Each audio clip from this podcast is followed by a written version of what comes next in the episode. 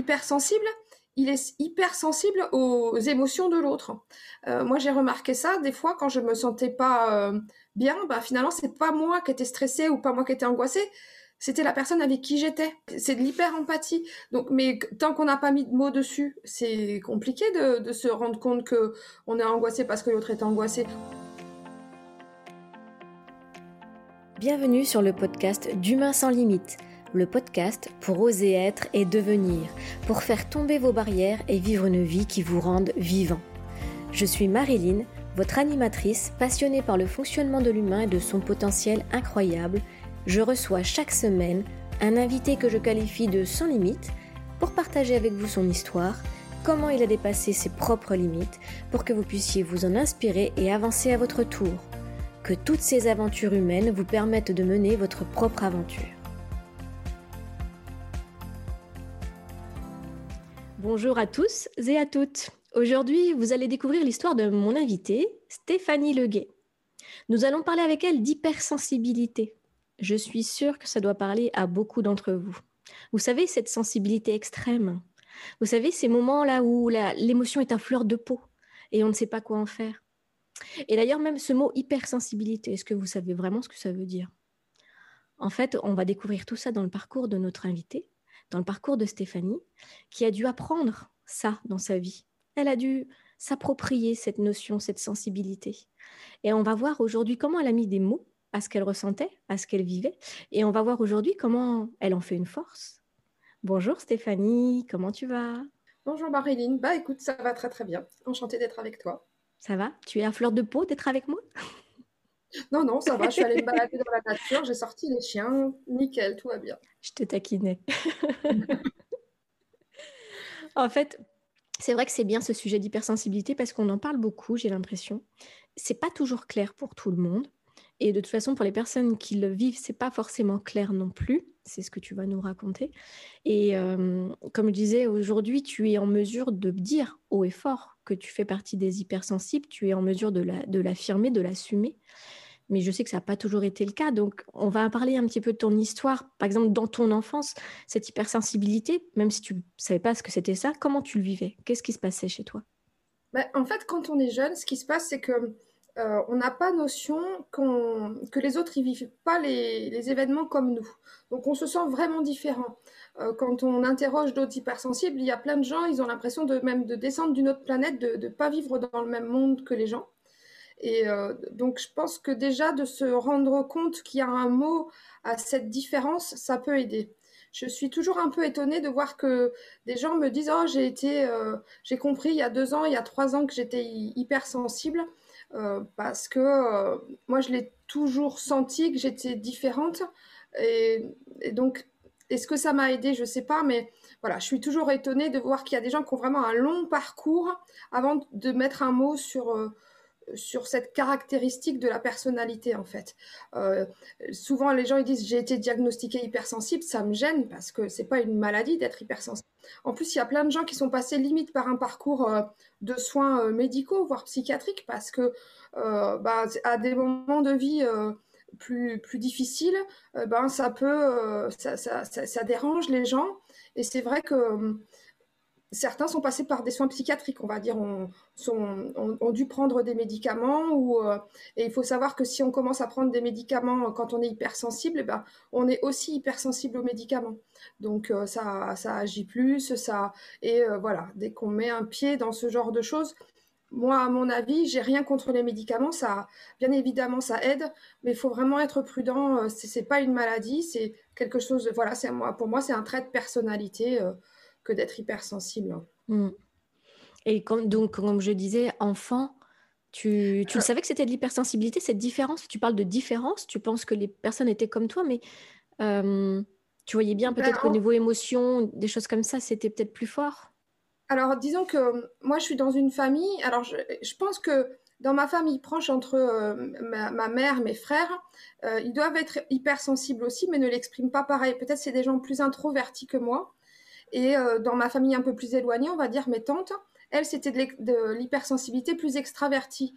Et c'était, euh, euh, au dire de ma mère, on va dire quelque chose à pas devenir. Donc, j'avais vraiment conscience d'être différente des gens de ma famille proche, on va dire, et que voilà que c'était mal pour mal que d'être extraverti, hyper, hypersensible, extraverti, mais en même temps, mes tantes, finalement, c'était les gens que que je trouvais les plus vrais. C'était des gens qui osaient dire leurs émotions, qui osaient dire quand quelque chose les dérangeait pas, et pas tout rentrer à l'intérieur d'eux, et, justement peut-être montrer de l'affection, parce que quand les gens sont introvertis, ben euh, en général, ils sont aussi introvertis dans leur façon de montrer leur, euh, leur affection. Moi, j'étais une, enfant qui avait envie de donner de l'amour autour de moi et ça m'a ça m'a posé euh, ça m'a amené des frustrations. Ben, de ne pas avoir ce retour-là, de ne pas avoir en face de moi des gens qui exprimaient leur amour de la même façon que moi je l'exprimais en fait. Alors on pouvait me voir euh, extérieurement, je passais pour quelqu'un de solaire puisque je distribuais de l'amour à, qui on voulait, puisque je pouvais pas en distribuer dans ma famille.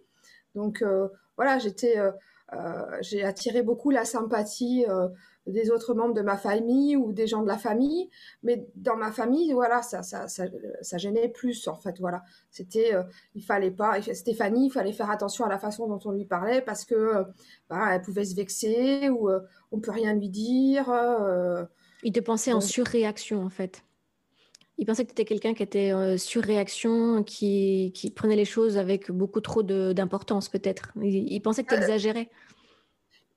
En fait, il trouvait que c'était pas adapté. C'était pas adapté à leur façon de, de, de, de vivre à eux, en fait. Eux, peut-être. Je sais pas s'ils avaient pas ce besoin, comme moi, d'exprimer quand quelque chose n'allait pas, ou, ou, si pour eux, c'était trop de l'exprimer. En tout cas, ils fonctionnaient pas comme moi. Donc, ça leur paraissait inadapté. Donc, chez toi, tu pouvais pas et à l'extérieur, du coup, tu donnais beaucoup. Voilà, c'est ça. Bah, c'est ça. Je donnais à qui on voulait de l'amour. D'accord. Et tu donnais le, des choses bonnes comme des choses aussi, peut-être des réactions euh, peut-être impulsives? Est-ce que tu avais des réactions comme ça, des fois, d'autodéfense de, qui pouvaient être. Euh, le côté impulsif, euh, c'était plus dans ma famille. D'accord. Bah, en fait, si, euh, vers l'adolescence, j'ai quand même souvenir que peut-être mes amis me trouvaient trop, en fait.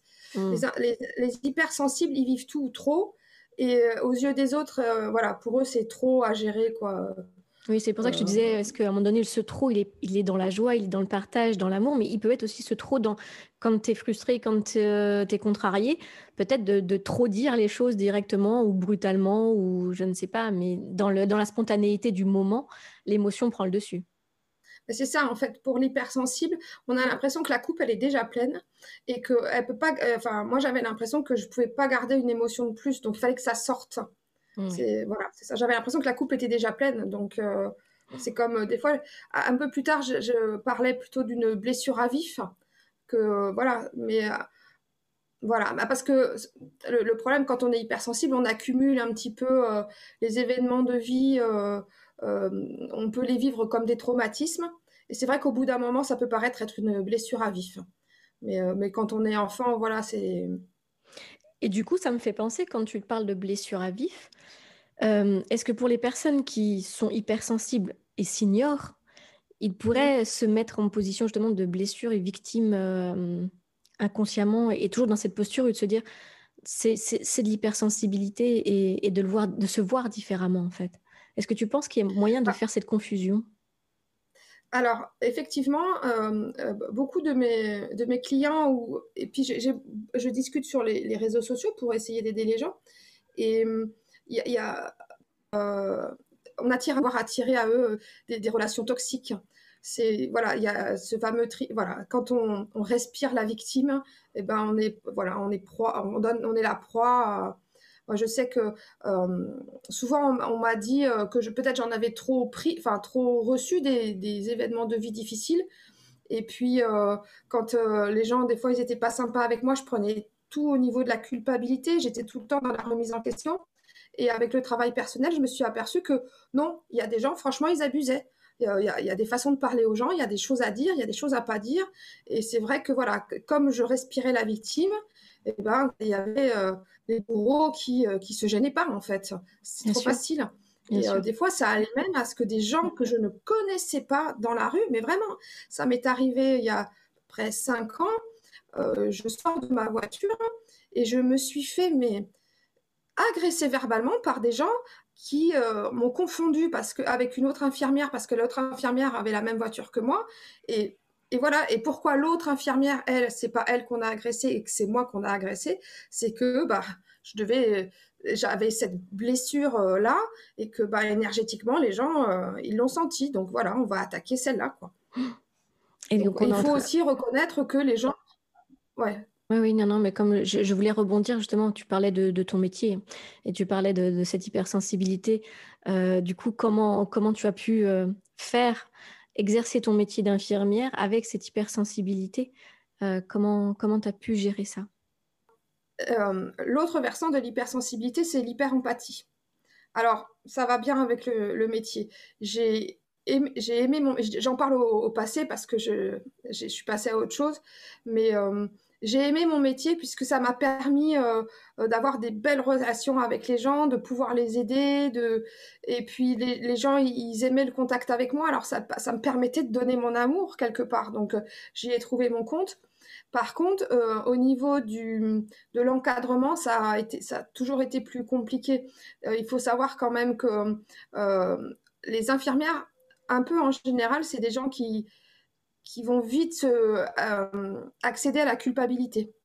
Euh, mm. On peut leur dire, mais écoute, si tu n'acceptes pas de travailler dans telle ou telle condition, bah, personne va venir, donc euh, fais-le.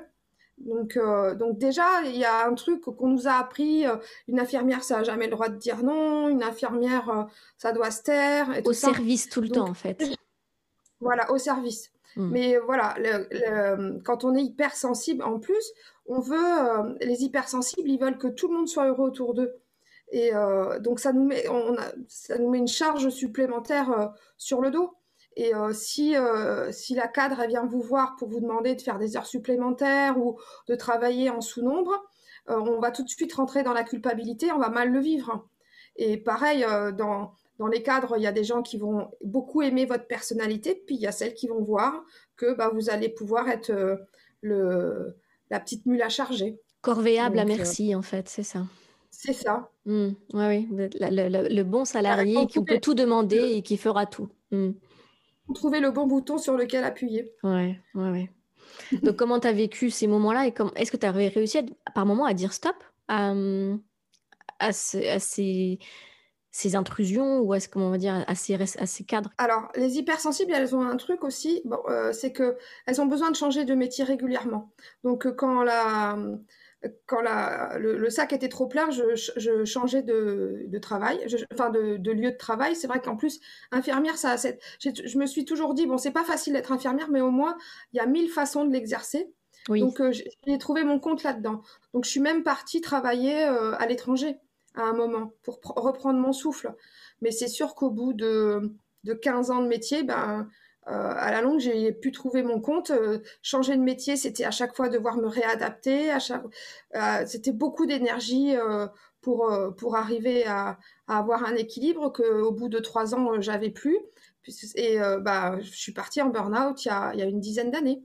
Donc, il, il m'a fallu un an et demi. C'est vrai que quand, le jour où vraiment, il y a un jour où je me suis dit, je peux plus, je, reviendrai jamais, jamais, jamais à l'hôpital, c'est pas possible.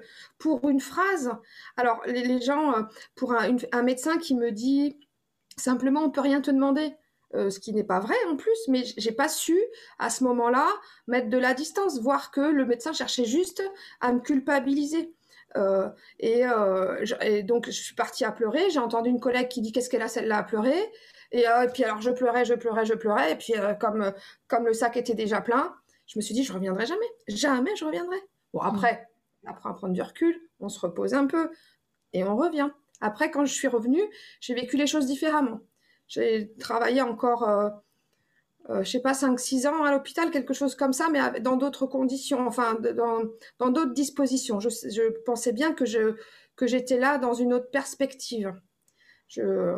Mais bon, voilà, j'avais des trucs à. Je voulais pas partir de l'hôpital tant que mon père n'était pas décédé, puisque bah, voilà, ça m'offrait quand même une certaine sécurité euh, pour pouvoir euh, être là euh, quand, quand, ça se passerait, voilà, pour l'accompagnement.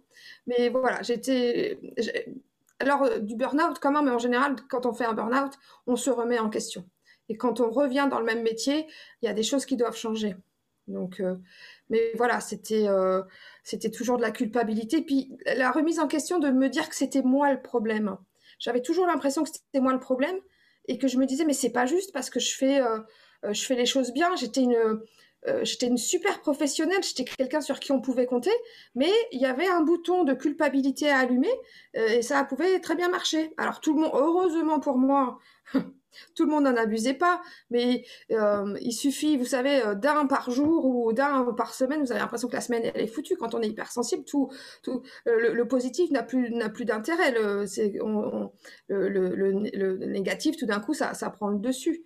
Donc ce qui est intéressant dans ce que tu dis, hein. ce qui est intéressant dans ce que tu dis, c'est qu'effectivement l'hypersensible pour dire stop, c'est compliqué. Euh, c'est le corps, c'est c'est euh, c'est le trop plein qui va l'obliger à dire stop, mais de lui-même, de lui-même, cette euh, cette notion de faire attention à lui, de se protéger, c'est compliqué. Bah pour sensible, l'autre est plus important, le bonheur de l'autre est plus important. Et pour y arriver, souvent, il se coupe de ses propres émotions. Et euh, finalement, euh, il y a même certaines personnes qui peuvent paraître hyposensibles, puisqu'on se coupe de nos émotions pour, euh, comme c'est trop, et qu'on, voilà, on finit par mettre chacun de, façon différente des, des, des, manières de se défendre, de, et certaines personnes peuvent paraître assez hyposensibles, on va dire. Je ne sais pas si ça existe. Mais, c'est euh, impressionnant ce que tu dis là. C'est oui, qu'un hypersensible peut paraître hyposensible si, si le terme existe encore une fois, mais oui, c'est impressionnant cette, euh, ce paradoxe que tu. Que tu c'est une façon de se protéger. Parce qu'en plus, euh, voilà, on a l'impression qu'on peut afficher aux, yeux des autres. C'est compliqué. Chacun a, a, ses difficultés de vie, mais quand, quand on a l'impression que tout le monde voit euh, nos difficultés, euh, c'est encore plus se mettre à nu. Moi, j'avais un problème de poids en plus. Enfin, je l'ai toujours, mais euh, bien moins important. Mais c'est, c'est, pour moi, c'était affiché aux yeux du monde que, que j'étais hypersensible et c'est pas ce qu'on veut dans la vie. Donc, voilà. Mais bon, voilà, j'étais pas capable d'écouter mon corps. Je mettais, voilà, je mettais trop de, de, barrières à, à pas ressentir tout ce que je ressentais. Et donc, euh, j'avais mis. Euh, oui, et physiquement, du coup, ça t'a fait prendre du poids. Physiquement, tu as mis une carapace qui, qui est visible, mais pour te cacher, pour te protéger de cette hypersensibilité qui, depuis ton enfance, en fait, te, faisait montrer différente. Donc, euh, et du coup, tu as. Différente, peut-être qu'il faut pas être. Parce que, bon, après, dans des familles, ça peut, les gens, ils peuvent très bien l'accepter. Moi, dans ma famille, euh, et c'est pas pour juger ma famille, chacun, mais mon Dieu, oh mon Dieu, tu vas pas faire comme, comme telle personne, oh, mais surtout, ne deviens pas comme elle. Donc, euh, bah, je veux dire, quand on vous dit ça, dès que bah, ça donne pas envie euh, d'exprimer ses émotions, quoi. Si c'est euh, surtout ne lui ressemble pas. Donc. Euh, D'autant plus quand tu dis que l'hypersensible, l'autre est plus important vis-à-vis de dans sa vie que lui-même. Donc ne pas ressembler à un tel alors qu'un tel et tout ce qu'on peut dire un tel si c'est les parents qui sont proches ou autres, c'est c'est quelque chose de très marquant de peut-être blessant et de peut-être je dirais en manque de repères puisque l'autre c'est ton repère. Et du coup, faut pas que tu sois comme l'autre et un autre te dit comment faut faire. Alors, je ne sais pas comment tu peux te situer là au milieu. Tu dis euh, comment, comment tu fais là au milieu, ça doit être, euh, ça doit être l'enfer.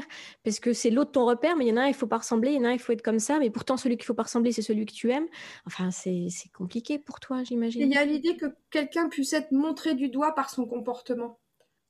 Ça, mm. c'est quelque chose. Alors, je sais pas si d'autres personnes ont vécu ça, mais moi, dans ma famille, enfin, voilà, si on montre quelqu'un du doigt par son comportement, ça veut dire attention à ton comportement, sinon on va te montrer du doigt. Toi, tu peux être monté du doigt. Mm. Tu peux être jugé. Tu mm. peux être jugé.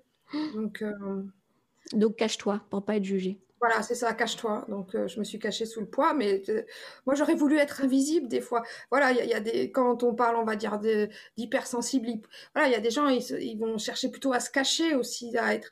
Il y a deux, voilà, il y a les extravertis, il y a les, les introvertis. Donc, euh, deux profils d'hypersensibles. Hmm. Il y a deux profils d'hypersensibles. D'accord. Donc, il y a ceux qui vont chercher à aller euh, euh, à exprimer leurs émotions en allant voir des amis ou euh, à dire, à dire, et puis ceux qui vont vraiment rester chez eux et avoir des phobies sociales et, et, plutôt voilà, garder pour eux à l'intérieur. quoi. S'enfermer, mmh. se protéger en s'enfermant. Mmh. Mmh. Et par rapport à, à, cette hypersensibilité, comment ça influence les relations en général, voire même les relations, je dirais, amoureuse, affective. Est-ce que cette hypersensibilité a un rôle? Elle joue dans cette relation-là, dans le sens, est-ce qu'elle elle les fausse, elle les, exacerbe? Comment tu as vécu, toi, tes relations personnelles, affectives? Alors, déjà, il y a le risque de tomber sur une personne toxique. Ce que tu disais tout à l'heure, ouais. Voilà. Ensuite, l'hypersensible, il va, je pense, il va vite tomber amoureux. Pour lui, c'est tout, étant beaucoup. Et puis, à l'autre, de l'autre facette, quand il va plus être amoureux, il va plus être amoureux du tout. Et même ah plutôt vite. Radical. Eh ben oui, c'est hyper. Hein, donc, euh, donc euh, après, il y a aussi euh, les gens qui vont mettre des plombes à oublier leur histoire d'amour, qui vont avoir cristallisé leur histoire d'amour. Donc c'est c'est tout dans trop en fait. C'est pas bon, je, passe trois mois, enfin ou un mois à, à, regretter mon, mon, histoire et puis et je passe à autre chose. C'est tout, tout dans trop. Il faut tout expérimenter au maximum en fait. Et il y a aussi une certaine euh, ivresse d'en vivre les choses au maximum. C'est euh, euh, c'est être heureux au maximum. Et alors après, c'est pas non plus, c'est pas de la bipolarité. Hein, c'est, ça reste, il faut, il faut justement faire attention. Là où est la différence, c'est quand même le jugement n'est pas du tout faussé. C'est juste que les émotions, c'est, c'est toujours trop. C'est, c'est trop amoureux. Et puis voilà, c'est, en fait, il y a aussi quand même une, notion où on peut se mettre un peu en, danger finalement. Je, euh, le fait de tomber sur des, moi, mon, premier mari, c'était un, même si on me reconnaît, je m'en fiche, c'était un, pervers narcissique, enfin, je veux dire, ou manipulateur. Enfin, c'était quelqu'un de toxique. la différence entre les deux, je ne saurais pas dire, mais euh, voilà, il y avait il se, il se jouait de, de, de, ma culpabilité de, jusqu'à, jusqu'à la destruction quelque part, jusqu'à, parce que c'était facile avec moi. Donc, euh, Et c'est toi qui es parti à ce moment-là pour te libérer? Tu as, quand même eu as quand même eu ce réflexe de survie de, de, partir pour te libérer émotionnellement de ça Effectivement, comme un réflexe de survie. Mmh. Mais par contre, voilà. Est-ce que je ne l'aimais plus avant? Je peux pas dire, mais alors ça a été euh, oublié radicalement tout de suite. quoi. Et quand tu dis c'est trop dans les relations amoureuses, c'est parce que c'est quoi? C'est des relations passionnelles, fusionnelles? Bah, Alors, fusionnelles, ouais. Alors, exactement, fusionnelles. L'autre est tout pour lui, pour, pour soi. Euh, moi, je me suis aperçue euh, que euh, mon identité personnelle, elle était un petit peu mélangée avec une identité de couple. Il a fallu que je me reconstruise mon identité propre et sortir de ce que j'étais. Moi, à chaque fois que j'étais en couple, euh, j'avais, j'ai toujours eu l'impression que euh, j'affichais mon bonheur d'être en couple sans voir que le couple il fonctionnait pas ou plus. Et donc j'étais une identité couple. Pour moi, c'était hyper important que tout le monde pense que euh, que mon couple c'était voilà. Je me suis mêlée, je, me suis emmêlée entre mon ma propre identité et mon identité couple. Et l'hypersensible aussi, il peut avoir des, des au niveau des relations intimes. Et ça peut être compliqué puisque l'hypersensible, il est sensible au toucher aussi. Il, y en a qui ont des problèmes avec à supporter leurs vêtements, mais dans les relations intimes, c'est ça aussi. Si c'est, euh, ça peut être euh, euh, trop d'excitation d'un coup, et alors ça peut, voilà, et puis ça peut, ça peut en être désagréable de pas savoir gérer toute cette excitation en fait. donc ça, voilà.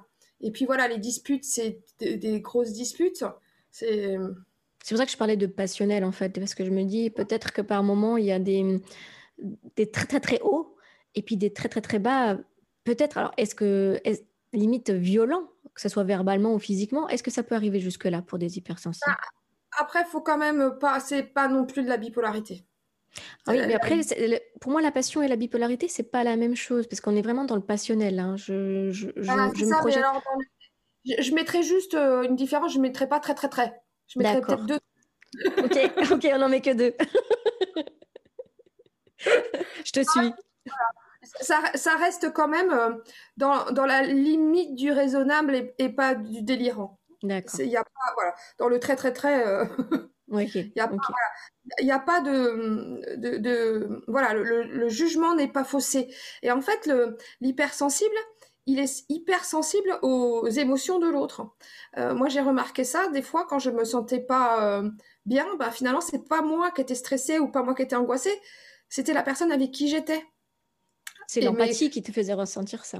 Voilà, c'est ça, c'est de l'hyper-empathie. Donc, mais tant qu'on n'a pas mis de mots dessus, c'est compliqué de, se rendre compte que on est angoissé parce que l'autre est angoissé ou qu'on a mal parce que l'autre a mal. Moi, je me souviens d'une fois où euh, la personne avec qui j'étais, elle avait, elle s'était fait mal à la main, mais j'étais pas capable de le prendre. Alors autant les patients, ça, ça allait. J'ai jamais, euh, j'ai jamais eu ce genre de mon empathie n'était que professionnelle et j'ai jamais eu bon après si tu fais mal à quelqu'un c'est c'est pas très agréable mais ça je pense que mais euh, quand on est avec la personne qu'on aime elle, avait mal à la main mais j'étais pas capable c'était j'avais plus mal qu'elle encore hmm. donc euh, c'est l'hyper empathie il y a ça aussi il y a l'hyper empathie qui va avec l'hyper l'hypersensibilité et ça euh, voilà de, de, de mettre à distance les, les, les ressentis qu'on a d'arriver à à différencier ses ressentis des ressentis de l'autre, c'est un travail euh, euh, important à faire en tout ça doit être primordial pour, euh, pour les personnes hypersensibles, ça doit être primordial.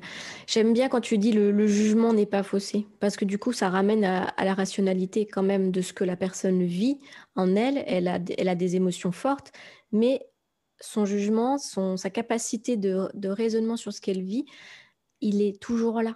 Il est mm. toujours... Euh, on va dire, présent dans le sens où il se perd pas dans l'émotion. Et c'est pour ça, c'est pour ça que je me dis que pour les hypersensibles, c'est important de le savoir. Il y a des fois euh, vraiment quand ça va pas, ça, ça peut tourner à la paranoïa, mais ça, ça va pas, euh, ça va pas tourner au délirant. Mais comme tout le monde peut être un peu paranoïaque quand il va pas bien, hein, je veux dire ça c'est. Oui. Mais il y a une capacité de reprendre la main en fait, c'est ça. Oui. Mmh. Mmh, mmh. Vite en fait. Oui, c'est ça. Comment tu as fait pour, euh, toi maintenant, pour justement prendre cette distance, apprendre à te connaître, prendre cette distance sur cette hypersensibilité et pouvoir aujourd'hui en parler comme tu en parles et accompagner les personnes euh, qui vivent la même chose? Quel, est ton processus, quel a été ton processus? Comment tu as réussi à, ne plus le subir et à, maintenant en faire euh, une qualité? En fait, c'est déjà passé bon, bah, par le burn-out où je me suis rendu compte quand même que euh, le travail, ça pouvait pas, je pouvais pas me noyer dedans.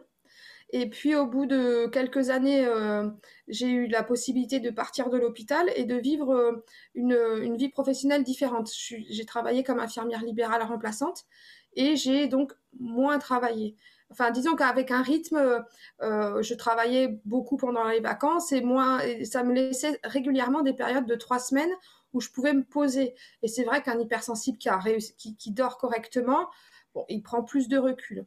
Et au fur et à mesure de me sentir, on va dire, plus reposée, plus à distance avec mon métier, euh, je savais très bien que quand ça allait être les vacances d'été, ça, va être, ça allait être deux mois euh, euh, la tête dans le guidon, mais qu'en général, le mois de septembre, enfin, peut-être pas septembre, mais octobre et mi-novembre, ça me laissait un mois et demi pour souffler.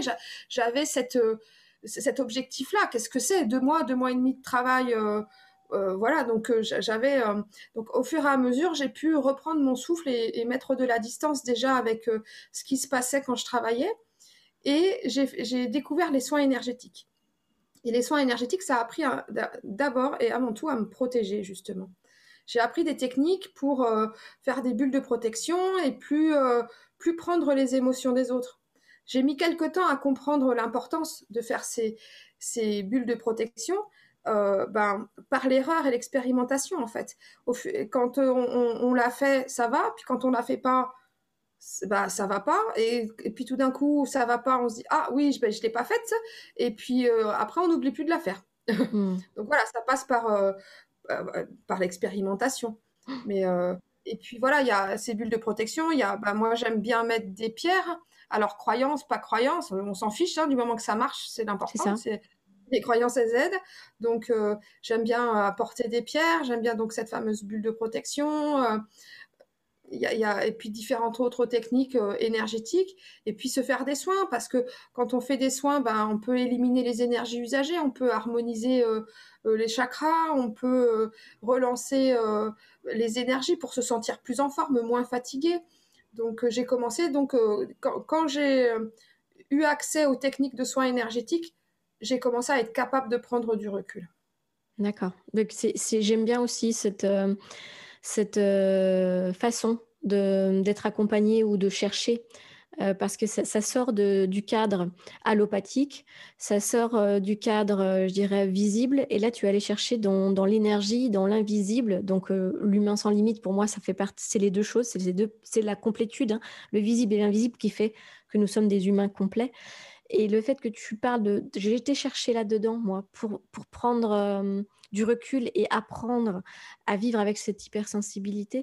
Je trouve que ça ouvre une porte aux auditeurs pour aller, aller voir aussi d'autres méthodes qui sont peut-être moins conventionnelles, mais qui, euh, qui peuvent aider beaucoup dans ce qu'ils vivent. Donc, euh, merci pour cette ouverture et, et, le fait que ça fonctionne, la preuve en est. C'est ça. Mmh, c'est ça. L'énergétique, ça. Mais en fait, on a l'impression que c'est pas connu, mais euh, qui n'a jamais euh, euh, été voir un magnétiseur C'est de l'énergétique aussi, le magnétisme, ou un rebouteux. Tout le monde, enfin, qui, qui a pas cherché une bonne adresse d'un bon rebouteux ou d'un bon magnétiseur Donc c'est, ça marche, mais il y a, encore des. Il y a un peu de résistance. Il y a encore un peu de résistance, mais ça vient petit à petit. On, se voilà. Par contre, on s'échange les numéros des bons magnétiseurs et puis euh, et je vois moi il y a des gens avant de partager ils, me disent j'ai partagé mais pas à tout le monde. On a il y a quand même des peurs avant de partager mes publications ou des choses comme ça. Euh, j'ai partagé mais pas à tout le monde. On veut pas qu'on puisse penser que ou euh, il y, a quand même c'est ça ça vient petit à petit mais il faut pas trop qu'on en parle tout de suite au grand public. Mais mais je pense que ça chemine et, et, ce podcast est aussi pour pour ouvrir aussi à cette à cette conscience là et à ces mondes là euh, pour revenir à ton histoire, comment? Beaucoup, beaucoup, beaucoup. Hmm. Ça bouge beaucoup, beaucoup, oui. beaucoup. Oui, oui, oui. Hmm. Euh, dans, dans, cette histoire, dans, dans, ce que tu as vécu, est-ce qu'il y a une personne qui t'a marqué, un mentor? Est-ce qu'il y a eu quelqu'un qui t'a beaucoup aidé, accompagné dans ce que tu as vécu ou tu as pu compter que sur toi-même? Alors, la personne qui m'a... Euh, que j'ai vécu le premier comme un mentor, c'était le docteur Luc Baudin avec qui j'ai fait la formation, ma première formation d'énergétique, puisque c'était un scientifique, c'était un docteur, c'était quelqu'un de, très curieux qui avait été chercher euh, des ressources jusqu'au Tibet, qui enfin, et, puis il n'avait pas honte. Moi, je commençais mon éveil spirituel.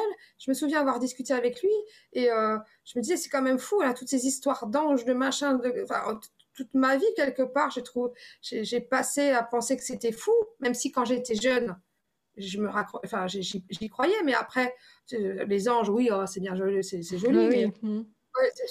tout le monde en parle mais personne n'en a vu tu sais moi je me souviens de mon père qui parlait de la mort qui disait personne n'est jamais revenu pour nous dire mmh, c'est ça mais mais tout le monde, euh, euh, interrogez-vous autour de vous. Il y a tout le monde, il y a, tout le monde a une histoire de quelqu'un qui, qui l'a vu, qui était mort ou que machin. Donc c'est ça, c'est vraiment une fausse. Euh, c'est mmh. le personne n'est jamais revenu pour nous dire, c'est complètement faux. Enfin moi, alors pour le coup, moi, j'ai jamais rien vu. Mais on peut pas dire personne n'est jamais Personne, c'est ça. Et là, tu avais un scientifique qui ouvrait un peu euh, son discours à ça.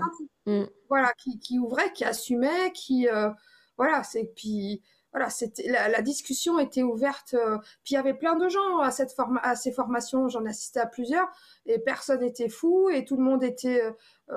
J'étais pas là. Il y avait des, des médecins, il y avait des des comment des sages-femmes, des pharmaciennes. Enfin voilà, c'était et puis, la, aussi, lui, il explique aussi avec la physique quantique. Et puis, la physique tout court. Donc, c'est même, il y a des choses, c'est même pas de l'ordre de, bien vouloir y croire. C'est expliqué. C'est logique, c'est rationnel, c'est logique. Voilà, c'est mm. logique et rationnel. Là, c'est vrai que les progrès en, physique euh, et en physique quantique, euh, euh, bah, ça nous donne une bonne base pour expliquer aux gens. Quand on leur dit euh, bah, le champ électromagnétique, on leur explique que bah, on le voit qu'on a de, l'électricité dans le corps, ça se mesure, un électrocardiogramme, un électroencéphalogramme. On voit bien qu'il y a de l'électricité et chaque courant électrique autour, il y a un champ électromagnétique. Et tout de suite, les gens ils trouvent ça logique. Bah oui. Donc si tous vos organes ils ont un champ électromagnétique, autour de vous il y a un champ électromagnétique. Et les champs électromagnétiques des uns, des autres, de, de tout, il y a des champs électromagnétiques partout. Et tout d'un coup, ça devient logique. Mm. Donc, euh, c'est une. Voilà, il y a moyen d'expliquer euh, simplement euh, l'énergétique. Donc, on va voir si les personnes seront curieuses d'aller voir ce que fait ce docteur Luc Baudin. Peut-être que ça intéressera, ça intéressera peut-être des auditeurs. Mm. Que dirais-tu à la, à la jeune femme de 20 ans aujourd'hui avec le recul? Est-ce que tu aurais un conseil? Est-ce que tu aurais des mots que tu tu lui donnerais? Alors, euh, je lui dirais quand même qu'il ne faut pas oublier qu'effectivement, euh, tout n'est pas ne pas être dans la culpabilité et que oui, il y a des gens qui en profitent et qui sont pas gentils. Quand même, parce que j'ai pensé, je savais que tu allais me poser la question, je me suis dit qu'est-ce que je me dirais? Et si, si effectivement euh, j'avais eu cette conscience que tout n'était pas ma faute et qu'effectivement certaines personnes en profitaient, j'aurais pas été autant dans la remise en question. Et la remise en question, c'est le mental qui, qui circule, quoi. Donc euh, si, si on est euh, plus à l'aise dans ses baskets bah, et, plus dans le calme mental, on peut plus prendre de, du, du, bah, du, recul et être dans le calme mental pour réagir à la à la comment à l'événement. Mmh, pas toujours être dans l'autoflagellation, euh, c'est ma faute. Euh, oui. Mmh. Qu'est-ce que j'aurais dû faire? Euh, Comment faire la prochaine fois? Voilà, qu'est-ce que j'ai fait pour mériter ça? Ou mmh. plutôt que de se dire, elle a ses problèmes, elle a bien fait, elle a mal fait, peu importe. Mais voilà, il y a des gens, ils en profitent. Ou elle avait aussi ses problèmes. Voilà, faut se dire qu'il y a des gens où ils sont mal intentionnés, où ils ont leurs propres problèmes et que tout n'est pas toujours sa faute. Alors après, ça vient à vous parce que vous avez des choses à travailler. Mais si déjà on arrive à mettre un peu à distance que les autres aussi, ils ont leur part, ça peut permettre... On gagnerait du temps. on gagnerait du temps. Maintenant, avec ce savoir sur l'hypersensibilité, sur euh, la femme que tu es devenue, comment tu, quand il arrive à un événement, je dirais, euh, désagréable, est-ce que tu réagis toujours avec la même disproportion? Est-ce que tu réagis toujours avec, euh, avec ce trop et pas le trait-trait Est-ce que tu réagis toujours? Ou est-ce que tu as appris à mesurer? Comment, comment, tu fais, comment tu fais? Je suis, je suis beaucoup plus dans le recul. Alors, euh, euh, j'ai vécu une, séparation, euh, on va dire relativement récemment, même si le temps passe. Et vraiment, j'ai été dans l'idée de me dire, je sais que tout ça est pour le mieux et qu'un jour, je comprendrai même si pour le moment je suis pas capable de le comprendre, mais qu'un jour je comprendrai que tout ça est pour le mieux. J'ai vraiment, et puis je me le suis répété en boucle. Euh, et quand c'était pas facile aussi, euh, moi je suis quelqu'un qui pleure pas beaucoup, et, euh, j'ai appris aussi à, gérer ça. À apprendre à, pleurer tout ça, mais vraiment en me disant, je sais, voilà, tu, peux aller, tu peux te laisser aller à pleurer parce que c'est pour le mieux même de pleurer, même, même l'événement qui t'arrive, là, tout ce qui t'arrive, c'est pour le mieux. Et t'es pas capable de comprendre maintenant pourquoi c'est pour le mieux, mais c'est forcément pour le mieux. Et, je me le suis répété et répété et répété et répété et répété. et jusqu'à ce que je un jour, ma phrase c'était ben, ben oui, tout ça c'était pour le mieux. C'était une belle sortie de zone de confort et qui n'en sort pas grandi d'une sortie de zone de confort Je veux dire, c'est une chance. Donc on pourrait dire qu'aujourd'hui, ce que tu aimes chez toi, c'est ça? Le plus chez toi C'est l'hypersensibilité C'est cette force-là? Ce que j'aime chez moi, c'est justement, bah, grâce à ça, j'ai réussi à vivre, je réussis à vivre les événements dans, dans l'amour universel et dans l'amour de moi. Et c'est magnifique d'être dans l'amour de soi, dans l'amour de, des actions qu'on pose, plutôt que, d'être dans la culpabilité de ce qu'on fait. Maintenant, quand je pose des actions, je me dis, j'ai bien fait. Alors des fois, je fais pas forcément bien, mais bah, j'ai appris. Voilà, c'est pas grave, cool, cool, j'ai appris de quelque chose. Et c'est toujours, c'est voilà, c'est dans l'amour de moi et dans l'amour des autres aussi. Donc euh, oui, euh, grâce à l'hypersensibilité, euh, je peux donner de l'amour. Autant de l'amour que je pouvais donner aux autres, je me le donne à moi. C'est ce que j'allais te dire. J'ai en fait, tu as appris à ne plus passer l'autre avant toi, mais être mm. sur le même niveau, voire peut-être penser à toi maintenant avant l'autre. Bah oui, ça par contre, euh, euh, c'est hyper important, c'est de, vraiment penser à soi avant les autres. C'est sinon on s'en sort pas. C'est ça, même pour les hypersensibles. Mm. Ouais. Oui, oui, oui, non, mais parce que sinon, euh, bah sinon on n'est pas, sinon nos, décisions sont toujours en fonction des autres, de ce que l'autre pense, de ce que l'autre va dire, de ce que l'autre va, enfin, donc ça, c'est pas possible. Il faut, si on veut être aligné, alors être aligné, c'est vraiment que nos pensées, nos paroles et nos actes, donc ce qu'on pense et ce qu'on fait, euh, ce soit euh, cohérent. Et si on pense de quelque chose et qu'on fait le contraire pour plaire à quelqu'un, on n'est pas aligné. Et donc vraiment, si, si on arrive à trouver à l'intérieur de soi sa vérité, on va poser des actions, ça nous posera pas de cas de conscience, on sait pourquoi on le fait, et puis ce que les autres ils en pensent, on s'en fiche parce que nous, nous, nous, on pense que c'est bien pour nous. Donc, euh, ouais, c'est nous en premier. Je suis 100% d'accord.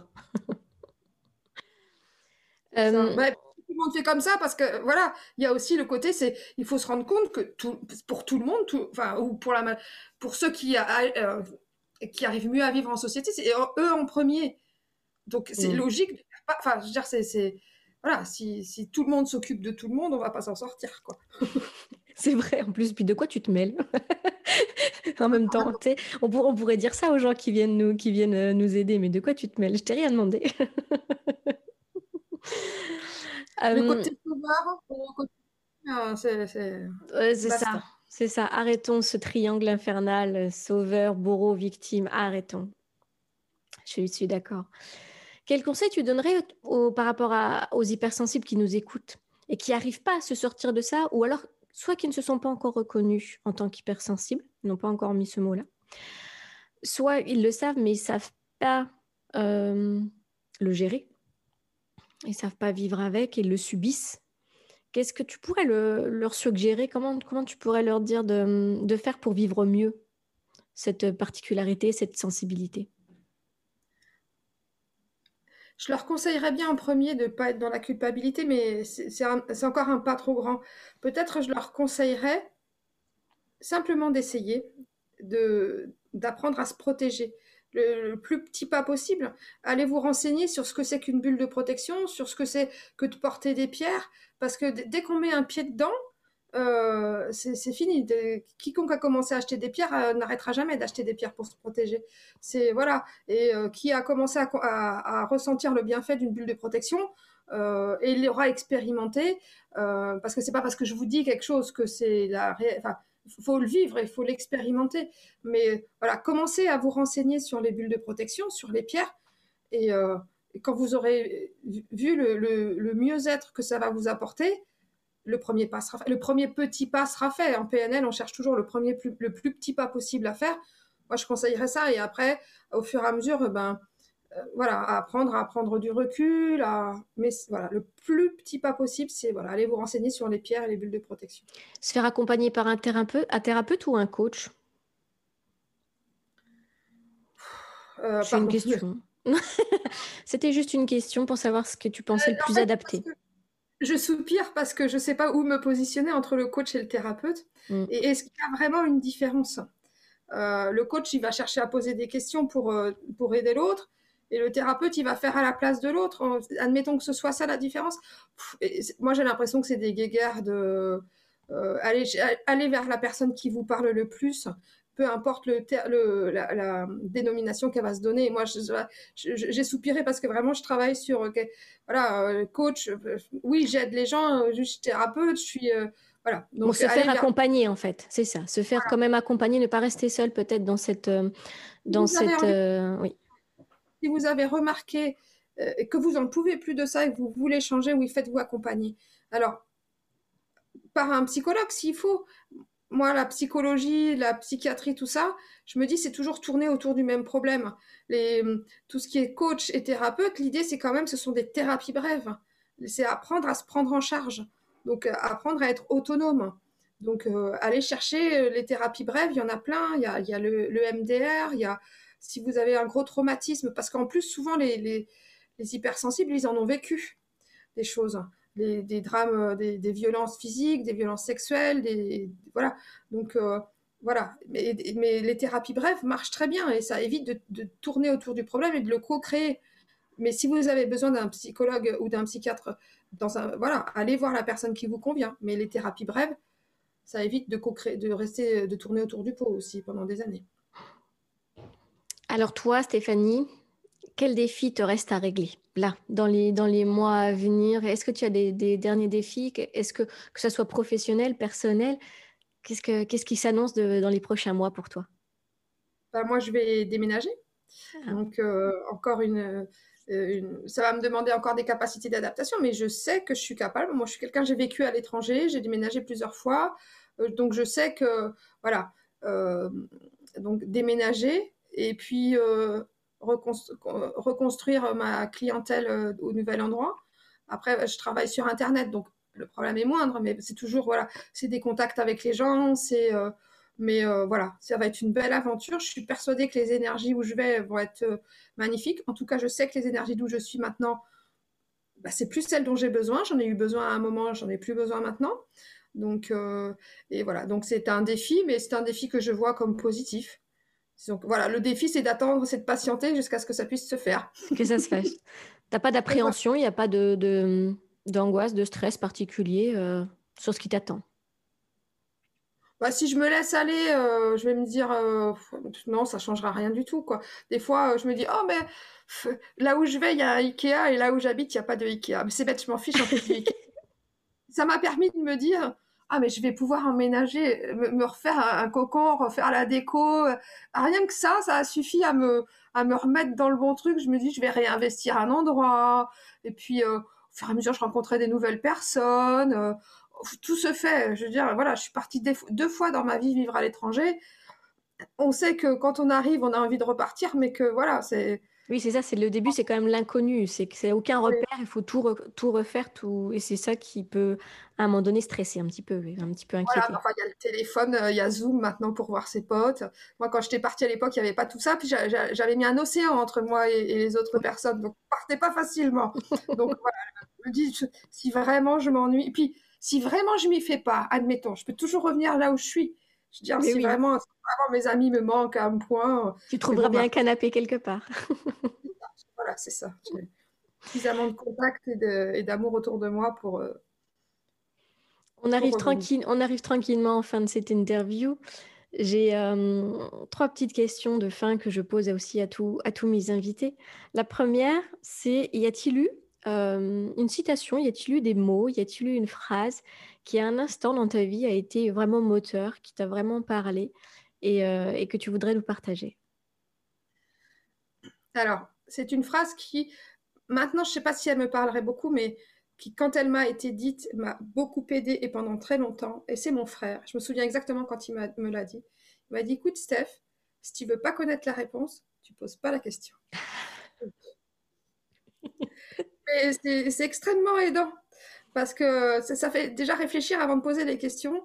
Et euh, voilà, mais voilà, mais ça m'a beaucoup aidé. Souvent, je me suis dit, dans ces cas de culpabilisation ou euh, mais euh, qu'est-ce que j'ai mal fait ou que voilà. Mais si tu veux pas connaître la réponse, bah, tu poses pas la question. Voilà. Si tu poses une question, tu es prête à entendre en fait. Donc ça m'a simple, efficace. Voilà, c'est ça. C'est vrai en plus. J'ai dit tout à l'heure hein, j'aimais bien parler ici de, du visible et de l'invisible. Et hum, est-ce que tu as vécu, toi, euh, des choses inexpliquées, qui restent inexpliquées, qui restent mystérieuses euh, dans ta vie, dans ton parcours, qui, qui est du coup à, à contribuer avec l'invisible, à faire partie de qui tu es et de ce que tu as vécu? Est-ce que tu pourrais partager euh, une expérience comme ça? J'ai vécu vraiment une belle expérience avec. Euh, moi, j'aime beaucoup Marie. Dans, mon histoire familiale, Marie était quelqu'un de très important. Et c'est quelqu'un euh, que je prie facilement, peut-être plus facilement que Jésus, parce que bah, peut-être dans ma lignée familiale, il y a, une problématique avec les, mamans, les mamans manquantes euh, ou les choses comme ça. Donc pour moi, Marie, ça a toujours beaucoup résonné. Et ma, mère m'a appris à aimer Marie parce que sa mère aimait Marie. Enfin, c'est pour, pour toutes nos, voilà, c'est quelque chose qu'on sait pas. C'est un héritage. Mm. c'est un héritage. Peut-être parce que voilà, ma mère avait conscience que peut-être j'avais besoin d'une aide, qu'elle n'était pas capable de, m'aider, tout comme sa mère avait conscience euh, qu'elle avait que ma mère avait besoin d'une aide et que elle, elle avait voilà. Bref, donc Marie est très importante. Et euh, j'ai fait une formation euh, de maître praticienne en programmation neurolinguistique. Et c'est quand même du travail personnel. Et ben, ça remue. Et puis, il faut aller régler ses histoires et laisser le passé derrière soi. Et lors d'une formation, lors d'un exercice, j'ai beaucoup pleuré. Beaucoup, beaucoup, beaucoup, beaucoup, beaucoup pleuré. je suis tombée avec quelqu'un qui était sophrologue. Les sophrologues, ils font beaucoup pleurer. Donc, euh, c'est vrai. Mais, mais, tant mieux, ça fait du bien. Donc, voilà, j'avais beaucoup pleuré et je sais pas que je l'avais mal vécu, mais ça, fait baisser un petit peu. Et je reçois le lendemain, et voilà. Et, dans ces exercices-là aussi, on demande d'aller chercher un mentor, des mentors spirituels ou des mentors euh, qu'on connaît, afin d'aller chercher une aide pour savoir ce que l'autre personne aurait répondu ou comment l'autre aurait. Voilà, c'est des techniques de PNL, de programmation neurolinguistique. Et moi, toujours dans ces trucs-là, c'est toujours Marie que je, que, je prends comme mentor. Mm. Ouais, toujours. C'est à Marie que j'aurais demandé comment elle aurait réagi. C'est voilà. Et voilà. Le lendemain, je reçois un mail. C'était un mail groupé, euh, mais le mail c'était quand même Stéphanie. Les mentors sont là pour toi. Déjà, ça me plaît. Rien que le message, je me dis, oh, je le montre à tout le monde. Je dis, vous avez vu, c'est beau comme message. c'est je sais que c'était un message groupé, hein. je sais bien que Jésus, il m'a pas un écrit. Mailing. Oui, oui, c'est ça. Voilà. Euh, mais voilà, ça me plaisait. Donc, euh, j'étais déjà rien que ça, ça me faisait plaisir. Et puis le soir, je vais me balader, je vais promener mon chien. Et j'étais dans un petit village, comme j'étais en formation, que je connaissais pas du tout. Et euh, je me promenais, et la personne avec qui je me promenais n'osait pas me dire ce qui se passait en face de moi, et elle m'a laissé la surprise. Et au plein centre du village, il y avait une statue de Marie, mais magnifique. Et je ne sais pas si autour de vous, vous avez vu beaucoup de statues de Marie à l'extérieur des églises, mais il y en a quand même pas beaucoup. C'est pas souvent. C'est pas souvent. Et juste entre la synchronicité des, trois choses, moi je me méfie en plus du terme synchronicité, donc là franchement ça faisait beaucoup sur la même journée. Et, j'ai vraiment vécu ce, ce, moment avec cette, euh, avec cette statue, enfin cette icône, euh, vraiment, j'ai ressenti vraiment l'amour. Vraiment, je me suis dit, elle est là pour moi, elle vient me donner. Euh, voilà, c'est moi, j'ai une problématique de manque d'amour de ma mère. Après, c'est que c'est du ressenti, mais elle venait me, me, me donner euh, ce manque d'amour, enfin me remplir ce manque d'amour et tout. Je, l'ai vraiment, j'ai beaucoup aimé. Et voilà, ça, le moment passe et je, je continue mon chemin. Et j'avais la statue de Marie derrière moi. Et vraiment, il m'est venu l'idée, enfin la, pensée, je me suis dit, bah tu vois la Steph, tu la vois pas la statue de Marie, mais tu sais qu'elle est là. Et vraiment dans ma tête, je me suis dit, mais c'est pas parce que les choses on les voit pas qu'elles sont pas là. Elles sont pas là. Donc voilà, pour moi ça a été une belle, c'était une expérience de l'invisible. C'était pour comprendre que c'est pas parce que voilà je la voyais pas ou elle était là pour moi. Donc euh, et puis je l'avais vue, je savais qu'elle était là. C'était voilà. Euh. Ah puis tu as eu quand même trois. On te, on te dit d'appeler un mentor tu penses à Marie, on te dit les mentors par mail, elles sont là pour toi, et ensuite tu la vois. C'est quand même, euh, c'était quand même euh, au niveau des signes bien, bien aligné. C'est ça. Et surtout pour quelqu'un qui se méfie du terme synchronicité. C'est ça. voilà, il y a des gens qui ont tellement envie de voir des synchronicités qu'ils vont en voir partout. On en voit partout, ça n'a pas de sens. Mm. Voilà. Moi, ce que je dis toujours, c'est euh, si tu vois un canard blanc au milieu d'un lac, ben, c'est un signe, mais c'est tout. Quoi. oui, d'accord. Et du coup, quand on reste dans cette magie de ces signes, dans cette magie de l'invisible, si je te transforme en femme sans limite, là, j'ai une baguette magique, tu deviens euh, une femme qui n'a plus de barrières, qui n'a plus de limites, qui peut tout faire, qui peut tout dire, tout voir, tout transmettre. Enfin, Qu'est-ce que tu ferais dans ta vie dans, ou dans le monde, peu importe, quelles seraient tes trois priorités?